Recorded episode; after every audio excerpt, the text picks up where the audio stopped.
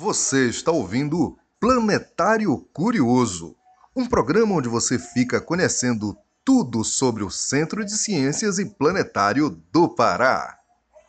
Sejam todos bem-vindos ao Espaço da Biologia. Eu me chamo Carla e hoje eu tenho uma perguntinha para fazer para vocês. Já ouviram falar sobre a nuvem de gafanhotos e como elas se formam? Se a resposta for não, então fica aí que eu vou explicar agora para vocês tudo sobre esse fenômeno incrível da natureza. O gafanhoto Tropidacris colaris é um inseto encontrado no mundo todo. Ele mede cerca de 5 centímetros. Suas pernas traseiras longas e fortes fazem dele um grande saltador. Sua coloração do verde ao marrom ajuda-o a camuflar-se nas plantas e no solo em redor.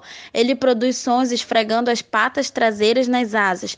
Os gafanhotos em geral levam uma vida sossegada e solitária em campos arborizados e pastos ou até em jardins. Porém, às vezes, eles se reproduzem tão rapidamente que formam um grupo imenso. Esse grupo provoca uma mudança de comportamento desses animais. Eles formam o que é chamado de nuvem de gafanhotos e voam por quilômetros. A migração ocorre, sobretudo, quando os insetos atingem a fase adulta e criam asas. O processo envolve tanto aspectos dos próprios insetos quanto do ambiente em que vivem, que fornece uma espécie de gatilho para que eles se desloquem. Quando param, Cada gafanhoto é capaz de comer uma quantidade de alimento maior que seu próprio peso e eles acabam por devastar as plantações rapidamente. Depois que a nuvem de gafanhotos se forma, é quase impossível controlá-la.